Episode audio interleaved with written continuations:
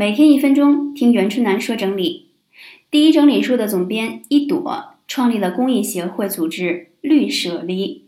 我问他应该怎么解读呢？他说八个字儿：买少买好，少扔不扔。我听了之后特别认同啊。作为职业整理师，除了建议大家选择适合自己的物品以及合适的工具，把物品收纳起来，完全可以引入环保的概念。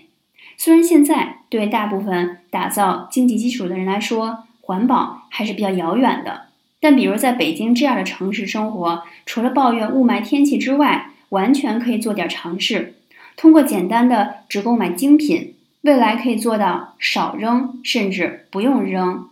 再配合节电节水、养绿植，让环保就可以在家里一点点实现。我特别喜欢这句话。